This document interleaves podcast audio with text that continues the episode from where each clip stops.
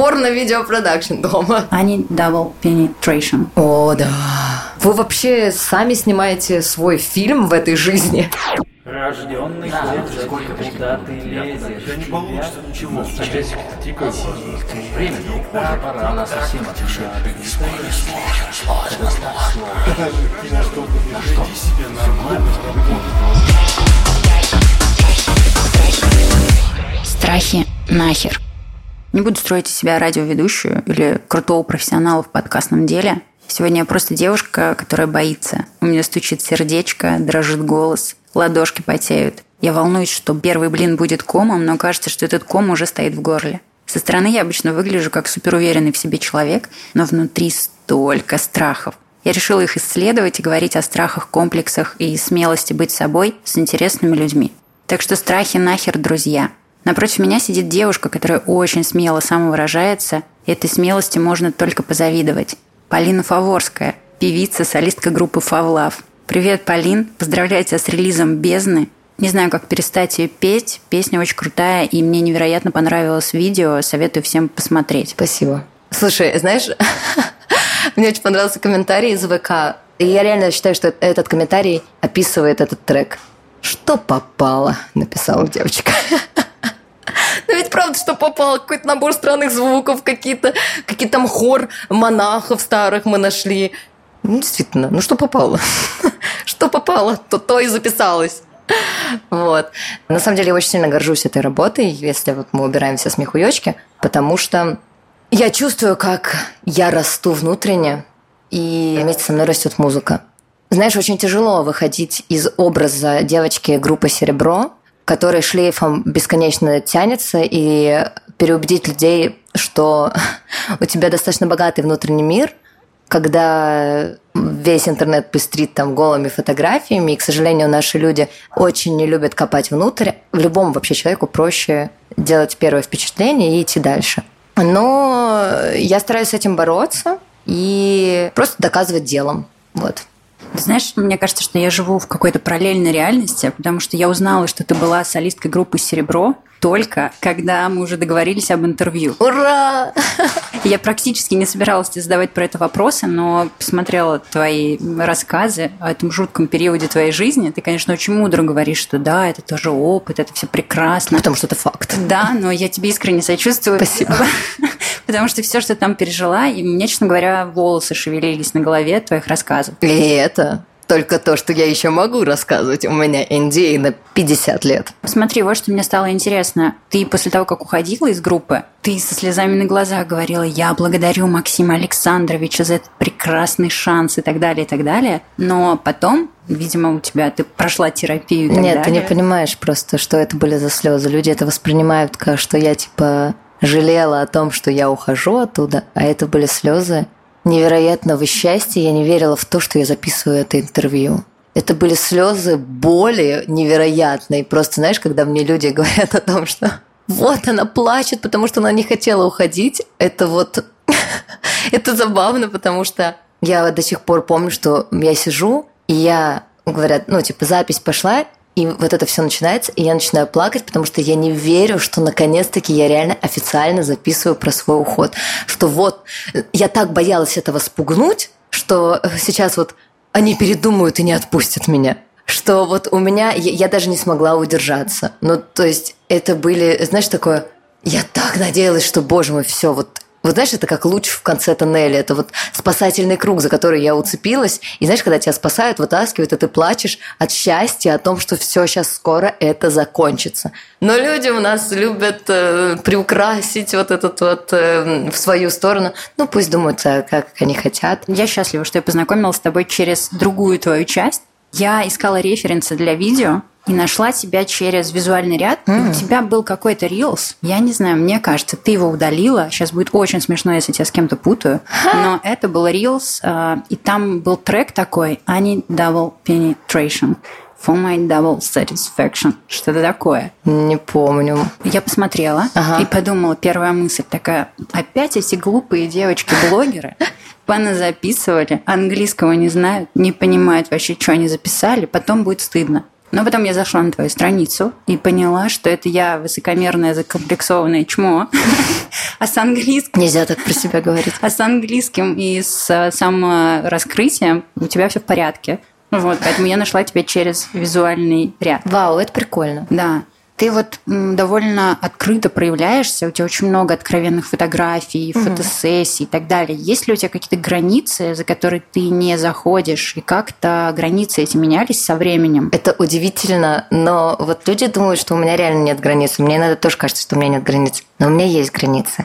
И они очень забавные. Представляешь, я в своей жизни один раз скидывала сиськи своему парню. Один гребаный раз. Ты что-нибудь в Инстаграме все. Ну, ну, типа, да, но для меня это, я не знаю, мне это не нравится. Мне вот эти дикпики, пуси-пики, это вообще не мое. Ну, то есть мне это, ну, мне не нравится. Мне нравится эстетика, безумно нравится арт но вот это вот какая-то пошлятина, знаешь, у меня никогда не было записано никакого-то домашнего порно, как бы, ну, по мне кажется, что я там просто занимаюсь, у меня видеопродакшн дома, порно-видеопродакшн. Нет, нет, я чистого, знаешь, по какой-то философии, искусства. Вот у меня, если это грудь, то это красиво, все во имя культа тела, э, люб, ну, чтобы человек понимал, что можно любить себя любым. Ну, то есть у меня, знаешь, у меня за, за, за, заложена какая-то идея. А порнуха, ну, ну, это скучно, неинтересно, все понятно. Вообще секс это скучно. Ну, что там интересного? То есть ради искусства куда угодно, да? Да. У тебя нет никаких границ? Вообще нет. Ради искусства вообще нет. А вот э, грязь м-м, не нравится. Слушай, а насколько я поняла, в серебре тебя шеймили за то, что ты слишком худенькая. О, да. Это был ужас. Это то, от чего я ну, лечилась очень долго. Причем это... Слушай, это был тот период, 2000... Э, какой? 2013? 2014, 2014 год. Еще тогда на маленьком уровне был бодипозитив, вот это вот все. Э, точнее, бодипозитив был только в другую сторону. Типа, быть полненькой – это нормально. И прошел обратно, в обратную, знаешь, сторону, когда быть худой – это плохо.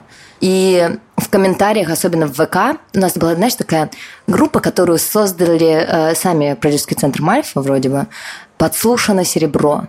И туда сливалось все дерьмо просто. И причем они нам говорили, не заходите туда, не читайте. Ну, там мне друзья это все скидывают, скрины и все такое, говорят, какая жесть ну, рыба гниет с головы. И в менеджменте тоже творилась дичь, когда на меня надевали специально какие-то объемные наряды и говорили, давайте скроем ее ноги, ужасные тонкие, ее руки нужно тоже скрыть. А, и еще мне бесконечно говорили, тебе нужно жрать, тебе нужно жрать, Полина, тебе нужно больше есть. И на стрессе я начала есть, а у меня такое телосложение, что у меня очень быстрый обмен веществ. И на стрессе у меня начало толстеть лицо и не толстеть другие части тела. Это так ужасно, это так страшно. Ну, то есть перераспределение жира неправильно начало действовать из-за стресса. У меня реально, я помню, было толстое лицо, знаешь, такое опухшее. Видимо, много было воды, стресса, вообще всего. И я худая была. И мне говорят, что ты не толстеешь, ты что, больная, ты болеешь, давай мы тебя по, по врачам. Ну, то есть ужасно было. Для меня до сих пор загадка, зачем они это делали, потому что классный проект, потенциально мировой, потенциально мировой, потому что треки заходили за границей. И почему такая лимита в управлении? Ну, то есть такая безалаберность, безответственность. Ведь каждую девочку можно было классно презентовать с ее лучшей стороны. Да, там Серябкина с пышными формами, сладкая такая девочка, э, это здорово, но не все такие девочки. Я худая, андрогинная, и таких девочек очень много. Наоборот, культивирую это, показывает другим девочкам, что это и нормально такое быть. У него было такое поле деятельности.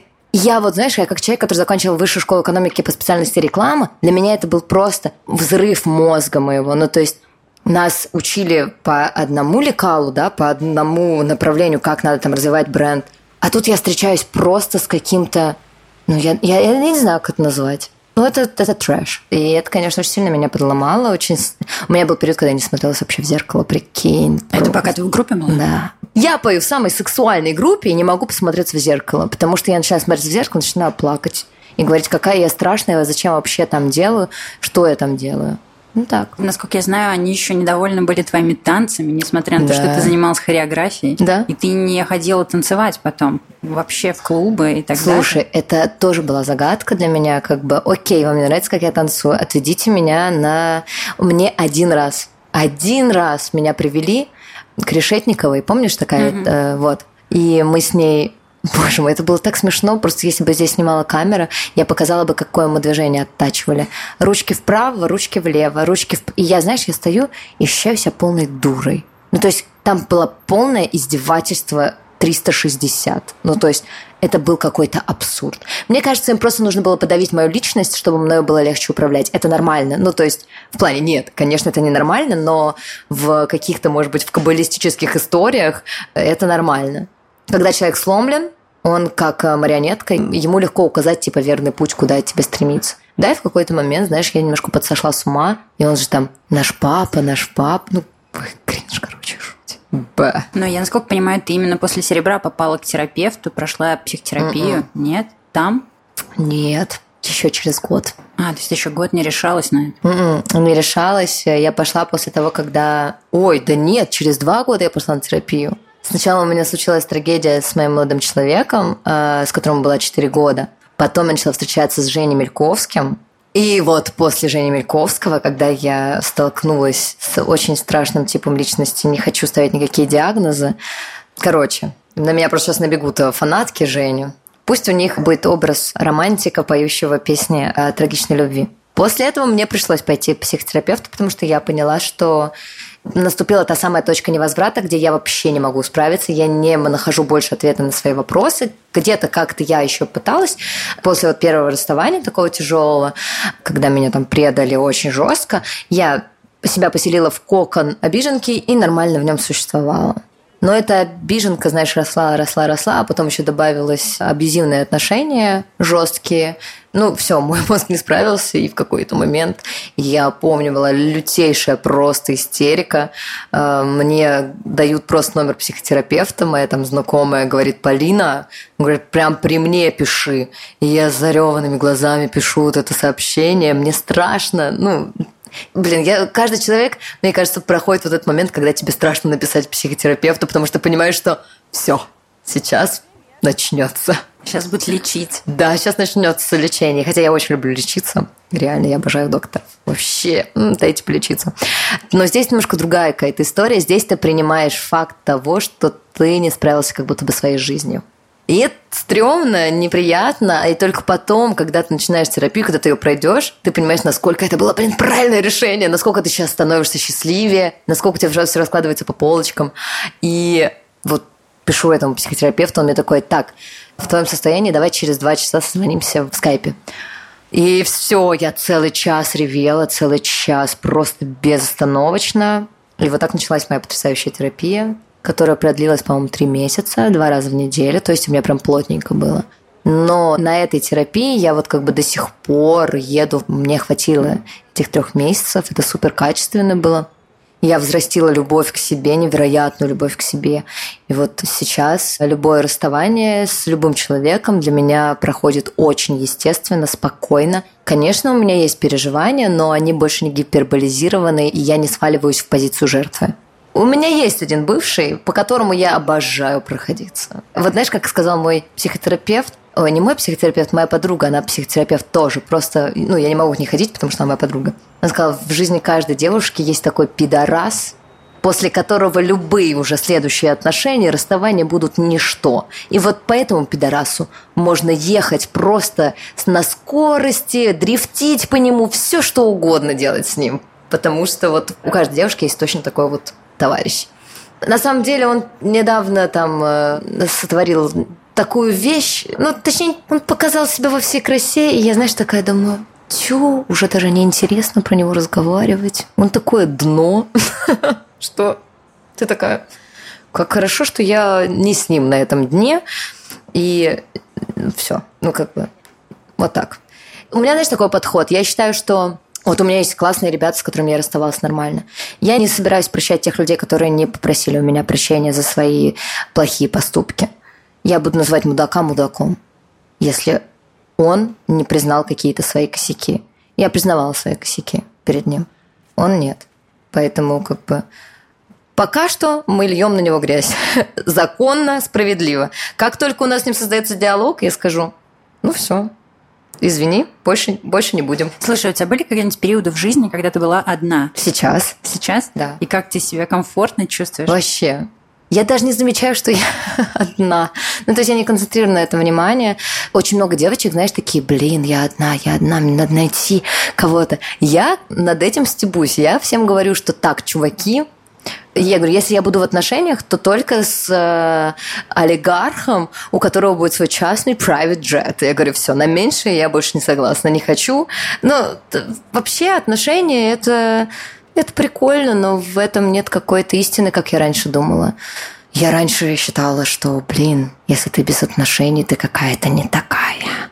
А сейчас я настолько это все проработала, что у меня такая большая любовь к себе, такое самоуважение, что я не ну, нету чувака. Ну и мне самой собой очень интересно. У меня столько чего есть поделать.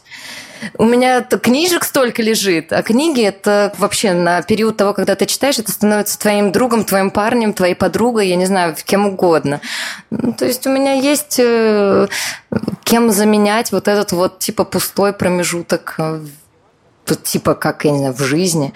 В общем, я вообще очень сильно бы хотела, чтобы девчонки перестали переживать потому, что они одни. И научились тому, что самим собой очень классно, и ничего страшного нет в одиночестве. Ну, это терапия, долгие годы терапии, да. изменения культуры и так далее. Будем с этим бороться. Но есть другой страх, что тебе настолько кайфово становится с собой, что ты думаешь, нахер эти отношения мне вообще нужны. Есть такой моментик. И я боюсь, что вот именно сейчас я могу впасть, но сейчас я хожу к терапевту как раз-таки, чтобы не впасть в это состояние, потому что я начала отстреливать, что да мне и так нормально. И мне самое страшное, что вокруг не могу найти интересных парней. Это для меня большая трагедия. Потому что у меня большой бэкграунд в образовании, большой бэкграунд в музыке, опыт жизненный. Я прошла там каникулы в Мексике, серебро. И поэтому, когда я встречаю чуваков, это ужасно, может быть, снобистски звучит. Это, знаешь, как ты, которая представляет, что все телочки, которые снимают какие-то рилсы, они поверхностные. Так и у меня есть вот этот вот снобизм, о котором я, я знаю о нем. Мне кажется, что все чуваки поверхностные, что они не такие глубокие, и очень-очень как-то грустно становится, и на пятой минуте разговора мне хочется сказать о том, что чувак, сори, мне надо ехать. И в последнее время я, к сожалению, не нахожу вообще, вот сколько я, два месяца одна, и у меня даже не было ни одного свидания, я не хочу на них ходить. Меня зовут, а я не хочу. Точнее, я не хожу. Ну, блин, я потому что у меня есть мои лучшие друзья, парни, у меня очень много друзей парней. И мне гораздо с ними интереснее проводить время. Вот это большая проблема. А ты веришь еще в дружбу между мужчиной и женщиной? Сто процентов. Да? У меня да. есть такая теория, что все равно кто-то кого-то хочет, только молчит. Мне кажется, что да. Но если человек находится в терапии, он абсолютно может нормально сублимировать свои желания во что-то другое и уважать выбор своего друга.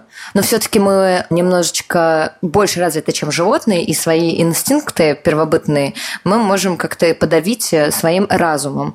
Поэтому за что я благодарна своим друзьям. У меня в команде одни пацаны, друзья у меня почти тоже одни пацаны, и потенциально моему будущему парню будет либо он должен быть супер уверен в себе, как это вот у меня было у предыдущего моего молодого человека, ему было вообще все равно. То есть он мне доверял, если там он был, например, занят где-то, я могла со своим другом взять и поехать с ним вместе на дачу, и мы вдвоем были ночевали на даче, и он бы ничего бы мне не сказал, и не было бы никакой толики ревности, потому что он знает, какой я человек верный, и он знает всех наших друзей. Я очень ненавижу ревность. Меня это просто дико бесит. Мне кажется, это такое недоверие твоему партнеру, что если я чувствую... У меня вот недавно была такая вот история, когда на одной вечеринке мы были там с чуваком, и я со всеми подряд общаюсь, веселюсь, там обнимаюсь, кружусь. Ну, такая, знаешь, я это легкая женщина. Да, а. я видела, как ты кружишься на вечеринках. Вот-вот. И я видела вот эти вот такие взгляды, которые мне не нравятся. Мне не нравится, когда я чувствую, когда меня этот взгляд уже даже начинает ограничивать. Нет, я не позволю такого. И, пожалуйста, как бы я не ревную своего партнера. Потому что, блин, если вы договорились быть вместе, если вам комфортно вместе, вы не пойдете изменять. А свою энергию, женскую, например, или мужскую, нужно где-то черпать. Это нормально на вечеринках, там с кем-то пойти пофлиртовать и оставить это просто как энергетический вайб такой, подзарядиться. Потому что а где ты будешь брать вот эту вот энергию, чтобы потом там, заниматься жаркой любовью дома? Иначе вы будете как две вялые сосиски просто тереться друг об друга. Ведь, извините, страсть, она проходит через какое-то время. Вот и вы спили до дна энергию друг друга, но ее где-то надо черпать. Вы не можете ее черпать друг в друге, потому что энергия иссякается. Нужно ее черпать извне. Вот и все. И меня это бесит. Я не знаю, смогу ли я найти такого партнера, который не будет меня ревновать к моим друзьям, потому что я очень сильно люблю своих друзей. Это удивительные, потрясающие люди, с которыми я могу болтать до пяти утра вдвоем в квартире, и я знаю, что никогда в жизни они не переступят мои какие-то личные границы, и даже если они люто набухаются, они никогда не позволят себе грязь в мою сторону. Потому что моя команда, мои чуваки, они люто меня уважают и берегут как принцессу, так я вот, знаешь, как-то поставила себя. И если мой чувак базарится на моей границе, он получит отпор лютый. Не дам разрушить себе свой мир, который я очень тщательно выстраивала долго. А у тебя не было опыта никогда, чтобы партнер твой тебе изменял, ты об этом узнала? Конечно, так было написано в песне «Урод». Но тебя это не сломило, то есть ты не стала после этого ревновать, не доверять, ты просто послала к черту урода. Да я его простила, Даша, я тебе больше хочу сказать. Я мать Тереза, реально. И это ужасно. Это ужасно, потому что я так люблю людям давать шансы. Это я вот тоже пытаюсь сейчас проработать с психотерапевтом. Не могу. Не могу. Очень сильно верю в людей. Я не знаю, откуда это идет. Может, с прошлой жизни. Может, я священником каким-нибудь была. Я не знаю. Проповедником. Вот реально какая-то святая женщина. Потому что это была ужасная грязная история. Я искала его до пяти часов утра. Остановилась в машине именно возле, блин, того дома, где он с ней трахался. Прикинь, как такое могло в целой, блин, Москве. Удивительная история, просто. Я ведьма, это, это факт. Я остановилась, и у меня началась истерика прям. И только потом, на следующий день, я узнала, что он именно в этом доме, потому что я нашла койку. Там, знаешь, такая Санта-Барбара, это можно прям кино снять по этому вечеру. Но человек потом пришел, раскаялся, просил прощения. Я такая думаю, ну блин, ну, мне тогда было, я, конечно, была не в терапии, я не понимала. Там были созависимые отношения, очень больные, тяжелые. Я тогда простила. Я вообще, на самом деле, все равно придерживаюсь такой позиции, что каждый человек имеет право на ошибку. И это нормально. Мы, блин, не роботы. Мы можем ошибиться. Но главное, чтобы эта ошибка не вошла в систему. Слушай, как ты думаешь, ты прощаешь людей и даешь им второй шанс, потому что ты мать Тереза, или наоборот, то, что ты боишься быть плохой? Это скорее уверенность в себе или неуверенность? Что психотерапевт говорит? Слушай, ничего, кстати, надо спросить у него этот вопрос. Я тебе отвечу только, как я считаю. Я думаю, что это, наоборот, уверенность в себе. Не то, что я боюсь остаться одна, а мне очень жалко. Мне реально прям искренне жалко. Мне жалко разочароваться в себе, наверное, вот так, что я такая, неужели я такая дура? Ну, может быть, он все-таки сейчас исправится, и все нормально будет. Полин, ты не, ну, не, не идиотка, ты выбрала нормального чувака, а сейчас просто, ну, так получилось. Мне очень не нравится чувствовать себя дурой. Вот это вот прям то, чего меня разъебывает максимально, это вот это ощущение того, что я оказалась глупой в какой-то ситуации. Не люблю себя чувствовать глупой. Я еще и скорпион, ты знаешь, скорпионы, они такие – им признавать свою слабость, неправоту, это самое вообще больное, что может быть только. А ты вообще астрология, нумерология, веришь в это все, нет? Я это допускаю. Знаешь, это какой-то чит-код такой в нашей игре. Я считаю, что это все большая симуляция чего-то, что у тебя есть такие инсайтики, которые тебе вот там вот э, те люди, которые управляют вот этой реальностью, присылают. Знаешь, как в Sims. И, в принципе, там есть только правды, но и только безумие тоже есть. Вот это мне очень нравится. Я это допускаю, но ни в коем случае не ставлю на кон свою жизнь во имя этого.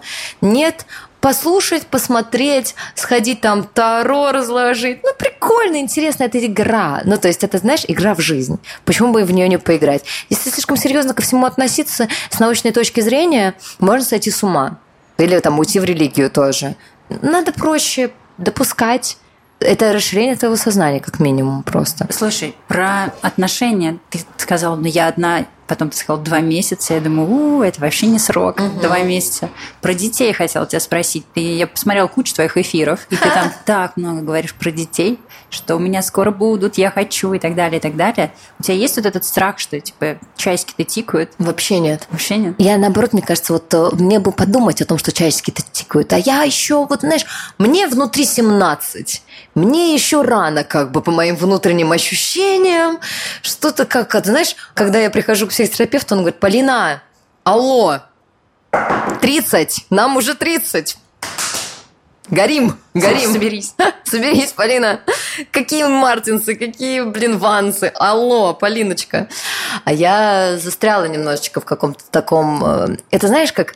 Я считаю, что наше поколение 30-летних – это бородатые дети. Вот, вот так вот, бородатые подростки. Ну, нормально. Нормально. Нам с этим надо проработаться, потому что у нас такое, видимо, тяжелое детство было. Я не знаю, а может, наоборот, настолько классное, что нам хочется там и остаться. Знаешь, это не внутренние часики, а биология, мне кажется, природа женская, она все равно есть внутри тебя, и она как бы такая начинает нашептывать, такая, ой, посмотри, какой милый пупсик. Да посмотри на его щечки. Ну, хочется же потрогать. И я такая, блин, хочется. Но я невротичная личность. Мне, естественно, для того, чтобы мне родить ребенка, мне нужно слишком много факторов, чтобы совместились. Чтобы у меня был дом, чтобы у меня была машина, чтобы у меня был стабильный заработок у моего партнера или у меня. Потому что ребенка надо лечить. Ребенка потом нужно будет детский сад да господи, э, в детский сад, в школу, э, одевать ребенка нужно красиво. То есть слишком много таких нюансов, которые я пока не очень понимаю, как закрыть. Я восхищаюсь людьми, которые, знаешь, так дал Бог зайку, даст и лужайку. Я фанатка вообще этого видения, хочу так же, не могу. Не Ты дал ребенка Бог. хочешь или лужайку? Давай определимся. Сначала я хочу лужайку, а потом уже зайку. У меня почему-то по-другому работает моя психология, поэтому, как видимо, у меня до сих пор нет ребенка. Слишком четко вижу, как правильно должно это быть. И мне очень не нравится, когда э, есть какая-то, знаешь, неизвестная в моем уравнении.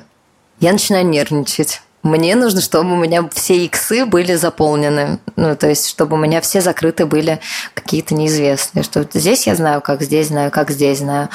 То даже сейчас я рассталась с молодым человеком, потому что я потенциально испугалась, наверное, того, что я бы очень хотела иметь с ним семью и ребенка, но я не была не уверена, справится ли он с этим потому что он достаточно молод, и я считаю, что ему нужно просто чуть-чуть подрасти и, например, научиться брать ответственность за самих себя. У зумеров есть в этом большая проблема. Он просто у меня был младше на 6 лет. Потрясающий, очень супер крутой чувак, прям вообще. У нас с ним очень хороший был матч. Ну, то есть все, и вкус, и все такое. И вот, знаешь, мне люди такие, блин, да почему, как так? Я говорю, ну, да, все хорошо, но нельзя себя обманывать, свои ощущения. Я в какой-то момент поняла, что я не чувствую себя безопасно, что ли, в безопасности. Мне все время кажется, что что-то не так. И я решила взять паузу и подумать. Я, знаешь, я никогда не говорю «это навсегда». Ну, только с одним пидорасом. Вот с тем, да, это навсегда, и слава богу. Я говорю, я буду по нему проезжаться иногда. А. Давай уж имя назовем.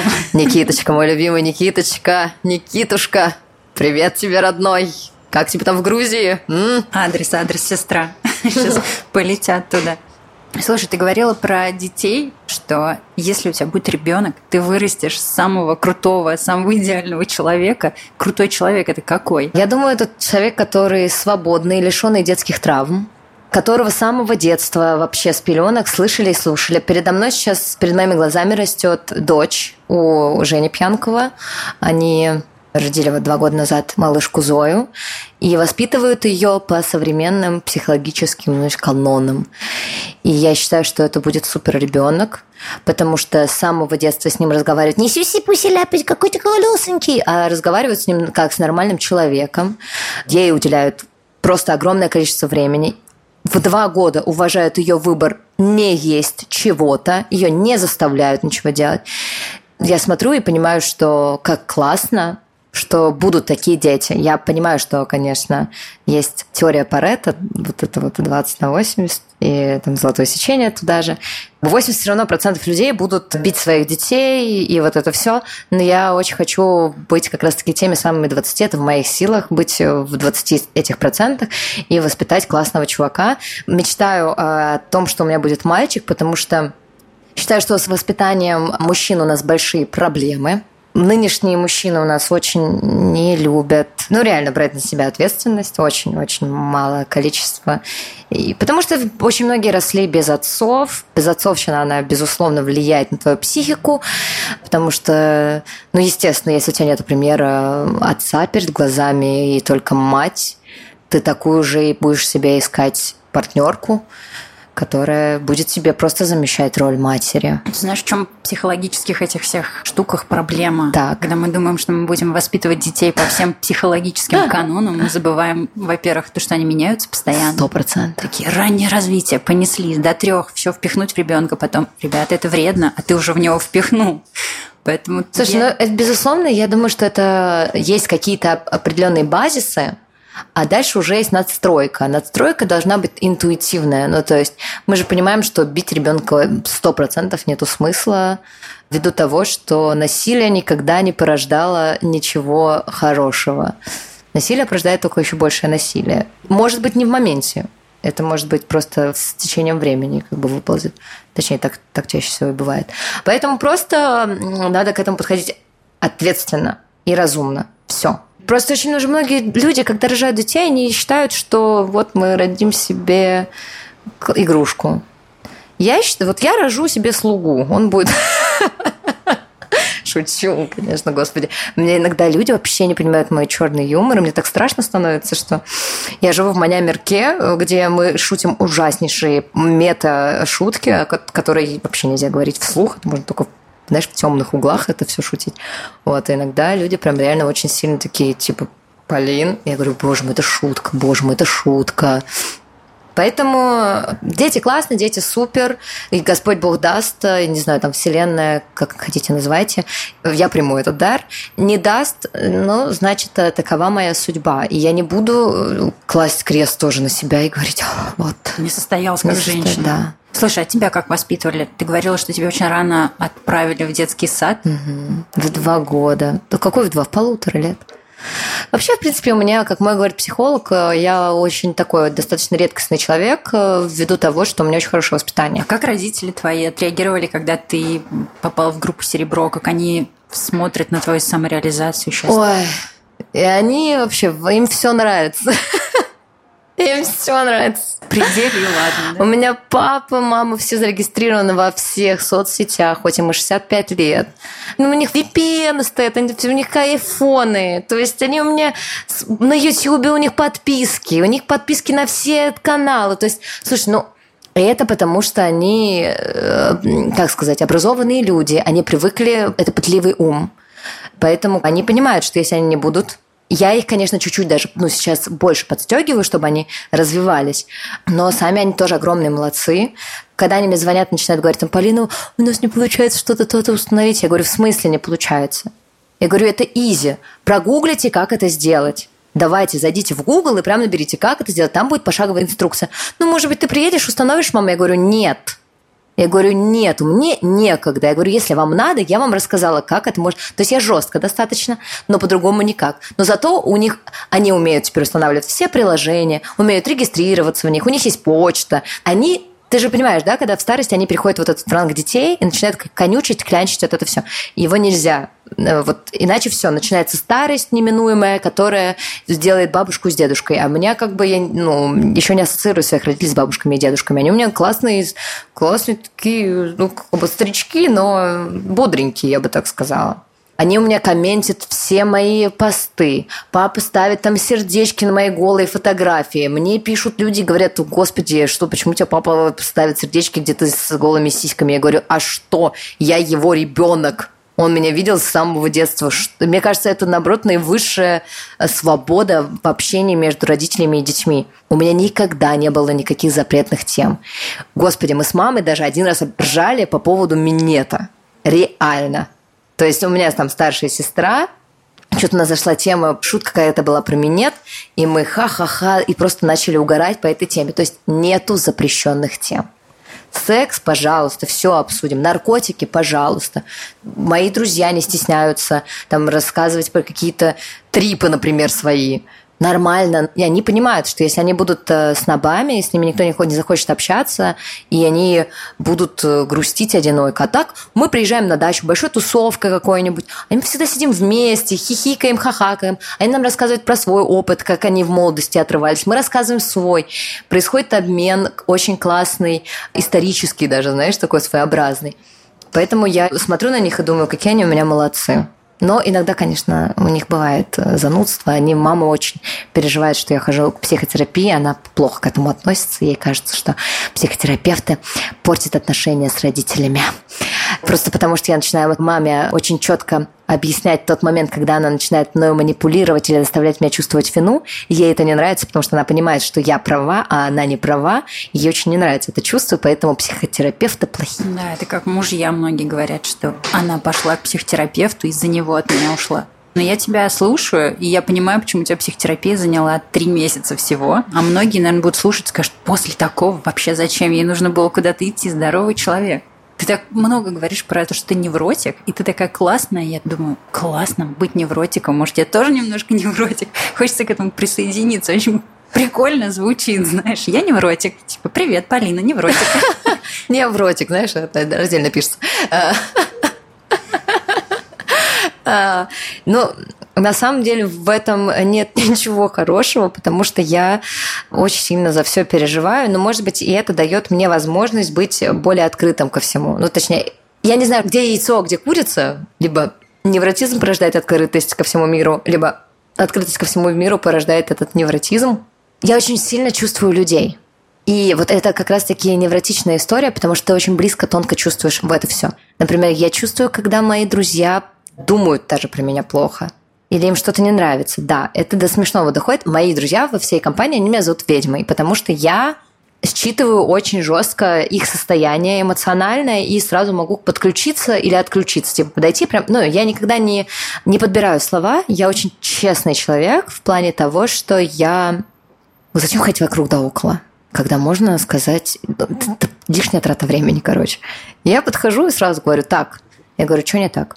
Давай, давай будем честны. Я говорю, вот мне вот сейчас не нравится вот то, что ты вот, вот я чувствую, что тебе что-то не нравится. Давай это проговорим, и у нас не будет никаких неприятных мурашек. И они такие говорят, блин, отстань от нас, ведьма. Я говорю, ну на что ты обиделась? Я говорю, что тебя задело? Я говорю, какая-то злая шутка, тебя это задело? Он такой, мне вот это не понравилось. Я говорю, ну все, я говорю, давай это проговорим. Почему, зачем обижаться? Ты же, говорю, понимаешь, мы здесь все дружим друг с другом, и ты же можешь сказать, ребята, мне неприятно вот это вот.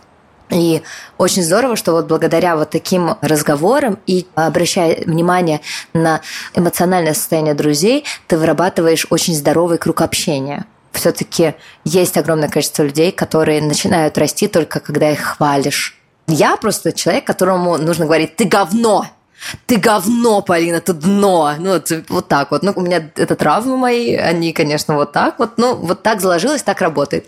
Хорошо, что я знаю об этом, это работает, и все. Сейчас хейтеры набегут. Ага, ты хочешь слышать, что ты говно? Ну, да, да, пожалуйста. Ой, хейтеры мы уже это давно проработали. Я обожаю хейтеров. Хейтеры мое все. Я с ними веду диалоги.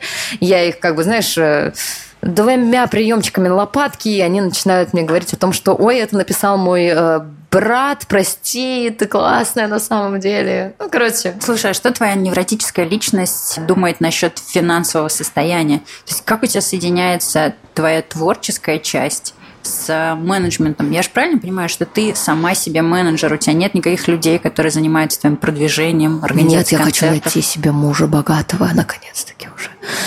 Если что, я ищу богатого мужа, который будет спонсировать мой проект Favlove. Как бы вакансия открыта. Добро пожаловать. Да, да, честно, тяжело очень сильно. Очень. Я устала. Я устала. Я все время, всю свою гребаную жизнь я тащу на себе. Всегда. Мне никто не помогал. Ни родители, ничего. У меня нет, нету ни квартиры. Машину я сама себе купила первую. Сейчас ее продала. Очень сильно грущу по этому поводу, потому что хочу новую машину. Я мечтаю, что наступит тот день, когда я просто сяду и такая... И не буду думать о том, что мне нужно ебошить, чтобы заработать на аренду квартиры, чтобы заработать на запись альбома, а еще нужно красиво одеваться. Короче, я устала, правда, очень сильно устала. Хочу найти мужчину, который снимет с меня часть вот этой вот финансовой ответственности, когда я просто смогу тратить свои заработанные деньги на себя любимую, а мой партнер будет тратить деньги на нас. Очень удобная позиция, потому что я всю жизнь со своими партнерами, своими парнями жила на позиции типа «Здравствуйте, я принцесса лошадь», как бы в принципе, я вся такая вот творческая, классная, но все на себе. Все сама, квартирку половинку я сама оплачу, а может быть и полностью живи за счет. Нормально, я справлюсь. Просто будь рядом, пацан. Я тебя люблю, просто будь рядом. Я все сделаю, мама все сделает. Слушай, ну а когда ты была в серебре, там же куча вокруг девчонок вьется, таких людей, которые, боже, артистка, все, неважно. Были такие люди? Или тебе не до этого было тогда? Ой, я вообще, знаешь, как все как в тумане, там бесконечные эти гастроли. Знаешь, это такое состояние. Представь температуру 37,9. Вот ты 4 года в таком состоянии ты не спишь, не ешь толком, у тебя две межпозвоночные грыжи, у тебя бесконечно болит все. А всем поебать. Вот так вот. Ты работаешь, понимаешь? Все думают, что типа, ой, быть звездой это классно. Нет, это огромнейший труд. Вообще гастроли, и это очень тяжело. Кто-то говорит, гастроли – это не разбирать э, там э, шахты. Да, потому что вы сравниваете немножко разный труд, физический с моральным.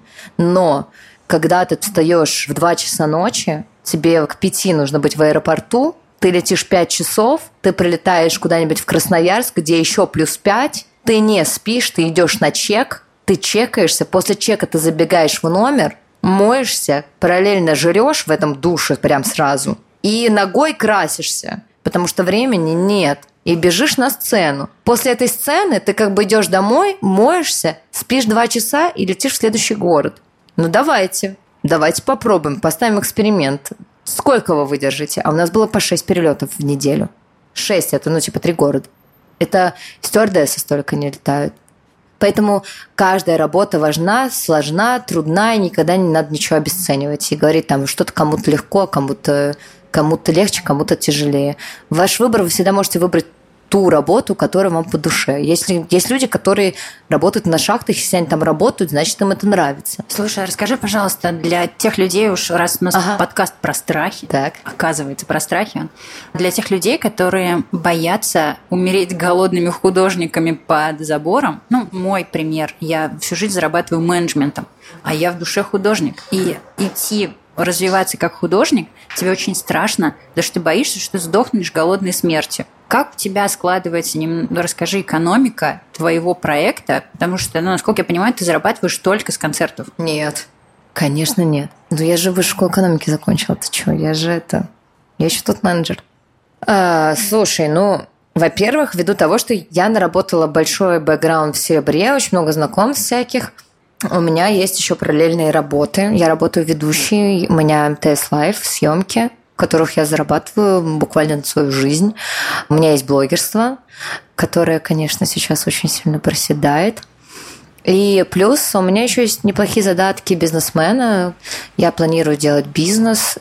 Я вообще считаю так, что деньги очень важны в нашей жизни. И не надо уходить в творчество и бросать какие-то основные, например, работы.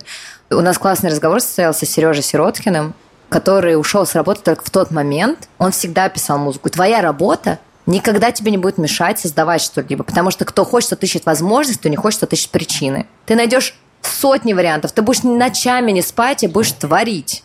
А если ты будешь все время бояться, кто э, боится, он будет каждый раз говорить, ой, нет, нет, нет, нет, нет, нет, нет, нет, нет, нет, нет, нет. Тысяч, вот здесь я не могу, здесь, здесь не получается, здесь не надо, ой, если я сейчас начну, у меня будет там проседать. Ничего подобного. Человек очень уникальное создание. Я верю в волшебство в этой жизни. Если чего-то очень сильно захотеть, вся Вселенная будет способствовать этому. У меня всегда так работало. Если у кого-то не работает, значит, вы плохо хотите. Ужасно это сейчас звучало, как э, немножко, знаешь, отъехавшая такая. Но я правда верю в то, что если очень сильно захотеть, то можно в космос полететь. Правда. Ну, то есть я была маленькой девочкой, которая училась в сельской школе, которая всем говорила о том, что я хочу стать звездой, я стану звездой. Вот вы все надо мной прикалываетесь, издеваетесь, говорите о том, что вот я сумасшедшая. Передаю привет всем своим одноклассникам. Я не верю, у тебя не эзотерическая вера, знаешь, как многие люди. Я это навизуализировала. Или там Нет. надо сидеть и мечтать. Ты не веришь в то, что очень сильно Нет. захотеть все сбудется. Ты Нет. фигачишь. Вот, знаешь, я чем? Я просто подпитываюсь этим желанием. Обязательно должна быть мечта. Обязательно. Если у тебя не будет мечты, это знаешь, как нету цели. Тогда как ты до нее дойдешь? Ты будешь распространяться, тебя будет в разные стороны шатать. Должна быть какая-то точка, э, луч, а то- ну, у тебя, точнее, да, э, у тебя вот у луча же нету конца, да, но вот он потенциально в какую-то направлен сторону. Вот ты должен примерно понимать, куда ты хочешь, и бошить по нему просто всю свою жизнь, потому что это очень важно. Под лежачий камень вода не течет. Когда мне говорят о том, что мне просто повезло, мне хочется просто, честно сказать, прям хуком слева снести им нос с лица за такие слова. Или язык вырвать. Потому что это очень обидно, это обесценивание твоего пути. Знаешь, когда ты в моменте, тебе кажется, да, что тебе повезло. А потом, когда уже проходит 10 лет, у тебя видна эта цепочка событий, которая тебя привела к этому моменту. Поэтому никаких страхов быть не должно. Во-первых, нужно понимать, что все будет так, как будет. Нужно быть готовым и к провалу, и к успеху. И не класть свою жизнь полностью, как бы, знаешь, все, я решила, я буду певицей. Это классно, молодец. Но ты можешь разочароваться, пока ты будешь идти к этой цели. У тебя может быть огромное количество ипостасей, это нормально. Ты можешь быть и певицей, ты можешь быть писателем, ты можешь, блин, не знаю, э, сидеть в офисе, программировать. Это вообще никак тебе не будет мешать. Вообще никак. Ну, то есть ты можешь быть переводчиком параллельно, переводить что-то. Музыка, она в тебе. Если там она в тебе есть, она в тебе. У меня тоже был такой момент, когда я такая думаю, блин, вот меня называют где-то блогером, мне это не нравится, я музыкант. А потом я такая подумала, блин, а почему я не могу быть и музыкантом, и блогером? Что вообще за шоры я сама себе надеваю? И такая типа, нет-нет-нет, я не блогер. Да, я блогер. Я люблю освещать события, мне это нравится, мне интересно. Я выполняю блогерскую роль. И когда я пишу там альбом, я выполняю музыкальную роль. Короче, не упирайтесь в какое-то одно видение, будьте разными. Вы вообще сами снимаете свой фильм в этой жизни, и вы можете играть любую, предназначать себе любые роли. Нету никаких правил, нету. Чем раньше вы это поймете, тем свободнее вообще вы станете. Мне кажется, это просто финальная речь для окончания подкаста. Просто браво. Спасибо. Спасибо, Спасибо большое. тебе огромное. Спасибо, что дослушали до конца. Страхи нахер, ничего не бойтесь. А если вы боитесь, не бойтесь, что это ненормально. С вами все так, все в порядке. Спасибо, счастливо, до свидания. One love. Страхи нахер.